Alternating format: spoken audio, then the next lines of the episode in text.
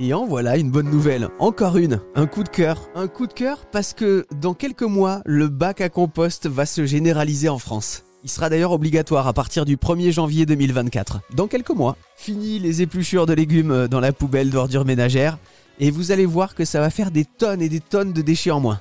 Après l'interdiction de la vaisselle jetable dans les fast-foods depuis euh, quelques semaines, la limitation de l'impression automatique des tickets de caisse aussi, cette nouvelle mesure fait partie de la loi anti-gaspillage pour une économie circulaire. Et c'est peut-être le début du changement parce que chaque année, vous savez qu'on jette 85 kilos de biodéchets par personne à la poubelle, ce qui représente des millions de tonnes de déchets. C'est incroyable. Quand on sait que ces biodéchets servent à nourrir les sols, à perpétuer le cycle naturel, ils peuvent servir. Alors, on peut maintenant du coup se poser la question, euh, qu'est-ce qu'on peut mettre dans le bac à compost? Eh bien plein de choses. Petite session de rattrapage.